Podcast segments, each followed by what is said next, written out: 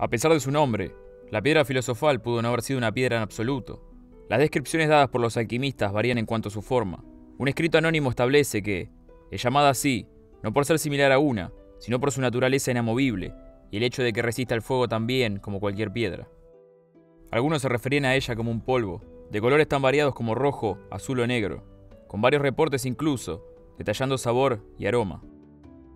Van Helmont, alquimista y químico del siglo XVI, la describía como amarilla, el color del azufre, en forma de polvo y brillante como el vidrio, mientras que para Celsus favorecía la descripción de una piedra roja, similar a un rubí.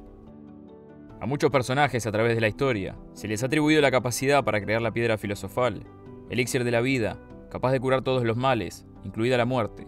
Albertus Magnus fue capaz de crearla y la cedió a su discípulo antes de morir, citando que nadie debería ser capaz de prolongar su vida más que Dios. Fulcanelli confesó haberla creado en su libro titulado La morada de los alquimistas, antes de desaparecer en 1926. Sin embargo, pocos alquimistas encierran tantos enigmas como los afamados John Dee y Edward Kelly. Esta vez Inglaterra es la tierra que nos depara para comenzar esta historia.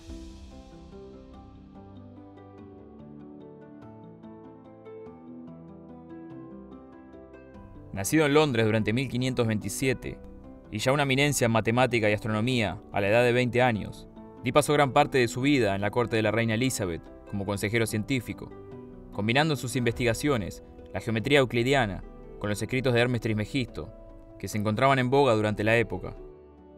Defraudado por las limitaciones de las matemáticas y la astronomía, y sumado a su menguante influencia en las cortes reales, decidió perseguir el conocimiento absoluto a través de la alquimia, habiendo sido rechazado su proyecto para una biblioteca nacional por María I de Inglaterra. Sumó su búsqueda de conocimiento, la colección de manuscritos y libros raros. Buscó el contacto con los espíritus del otro mundo a través de un visor de cristal, que lo ayudarían a contactar con seres de otras dimensiones para poder obtener la sabiduría absoluta. En 1582, un hombre de sombrero negro tocó la puerta de Dee en su residencia de Mortlake. Edward Kelly se presentó como un estudiante de ocultismo serio y pidió a Dee ser su aprendiz. En un principio, Dee no hizo caso al interés de Kelly por la magia y adivinación, pero este lo persuadió con un libro y una esfera de mármol. De inmediato, Dee se dio cuenta que el manuscrito contenía los métodos para fabricar la piedra filosofal, pero daba la explicación de manera simbólica, cuyo significado todavía no llegaba a comprender. Al abrir la bola de mármol, dentro encontró un polvo blanco que ambos identificaron como el polvo de proyección de los alquimistas, el que, según la leyenda, había sido capaz de fabricar Nicolas Flamel en Francia.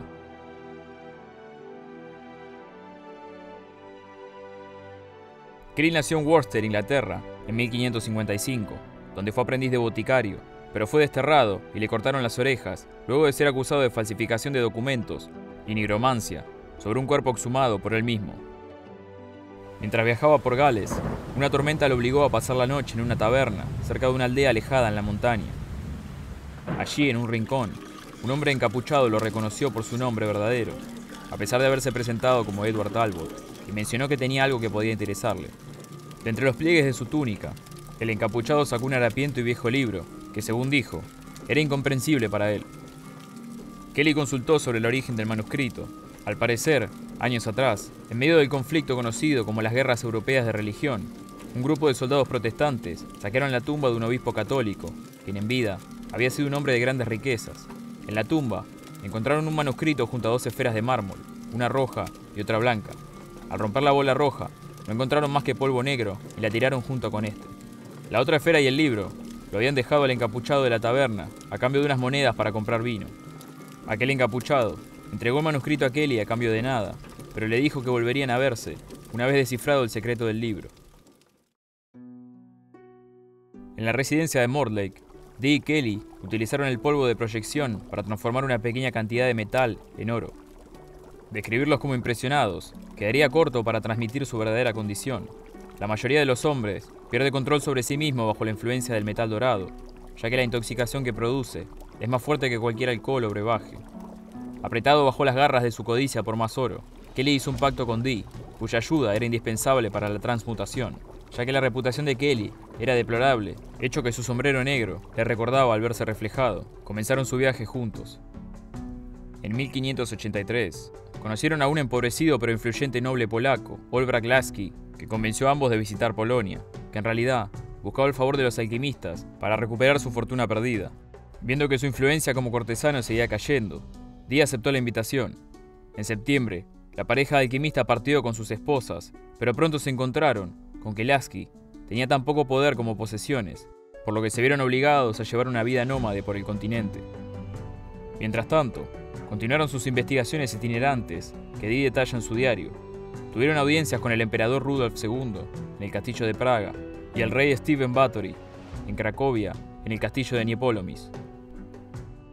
Kelly utilizó el polvo de proyección que habían encontrado para hacer un acto de transmutación para el emperador, convirtiendo una libra y media de mercurio en casi una libra de oro. Luego de demostrar sus habilidades, viajaron a Alemania. Dee seguía sin poder descifrar el manuscrito del obispo, pero sabía cómo usar el polvo de proyección también como Kelly. Muy pronto las conferencias con monarcas y su habilidad para hacer oro a voluntad generaron gran revuelo en toda Europa. Pronto, el emperador Maximilian II envió a buscar a Kelly y arregló una demostración de los poderes alquímicos frente a toda su corte en Praga. Este le valió a Kelly el título de conde de Bohemia, pero lo que en realidad quería el emperador no era solo una demostración, sino el secreto de la fabricación del polvo. Desafortunadamente para la pareja, Kelly no podía revelar un secreto que no conocía, y el suministro de polvo de proyección casi se les había terminado.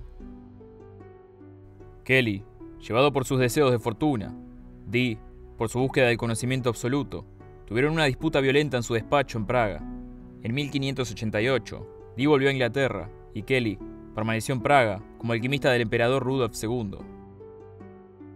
Al haber gastado casi todo el polvo de proyección y sin el conocimiento para prepararlo y el manuscrito para aprender cómo hacerlo, Kelly fue apresado por Rudolf, permaneciendo en la cárcel por cuatro años, tiempo en el que se le permitió continuar sus investigaciones, antes de ser liberado por primera vez.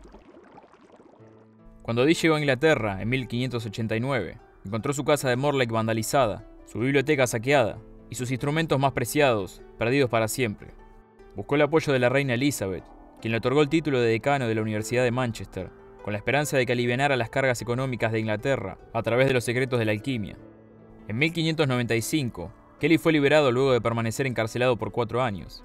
Ante un nuevo pedido de Rudolf II sobre los secretos del polvo de proyección, que terminó con Kelly negándose. Este fue encarcelado otra vez. Mientras se encontraba cumpliendo su segunda condena, Kelly llegó a la conclusión de que la transmutación de los metales era solo el primer paso del gran trabajo de los alquimistas, o primer magisterio. El segundo magisterio permitía a los alquimistas utilizar la técnica del polvo de proyección sobre sus propios cuerpos. En un primer intento de escape, Kelly fracturó su pierna al caer de una ventana. Al poco tiempo, cuando debería haber estado fatalmente herido, Kelly desapareció de su celda y los hombres del emperador encontraron al guardia encargado de vigilarlo, asesinado.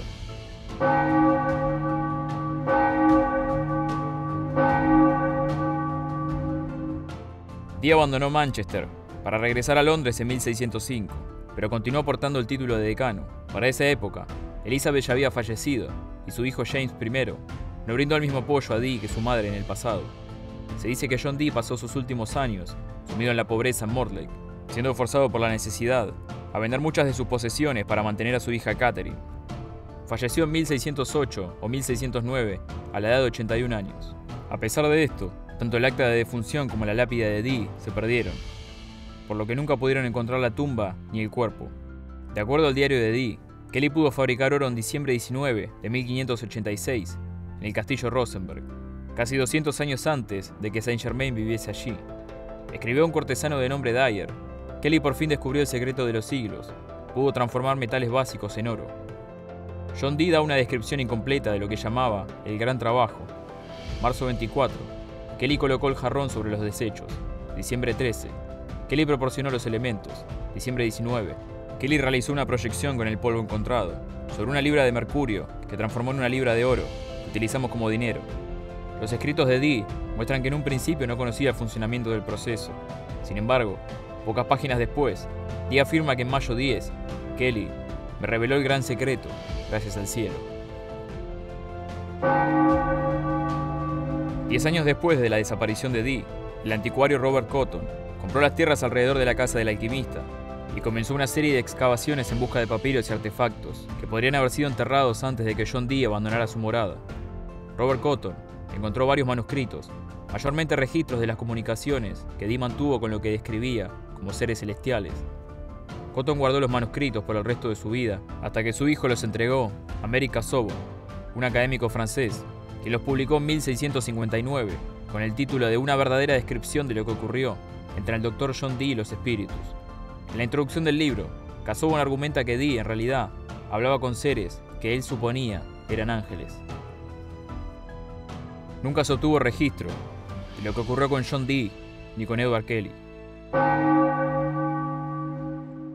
¿Quién era el sabio misterioso que ayudó a Flamel a descifrar el Laesh Mesarev? ¿Cuál es la verdad detrás de la identidad del conde de Saint Germain? ¿Y cuál fue su último gran experimento? ¿Qué ocurrió con Edward Kelly luego de escapar de prisión? ¿Encontró John Dee la sabiduría suprema que tanto buscaba? ¿Quién fue el extraño encapuchado? Estas son solo algunas de las muchas preguntas dejadas por la historia de la alquimia, que por cada uno de sus numerosos aciertos y certezas sembraba un centenar más de misterios y leyendas.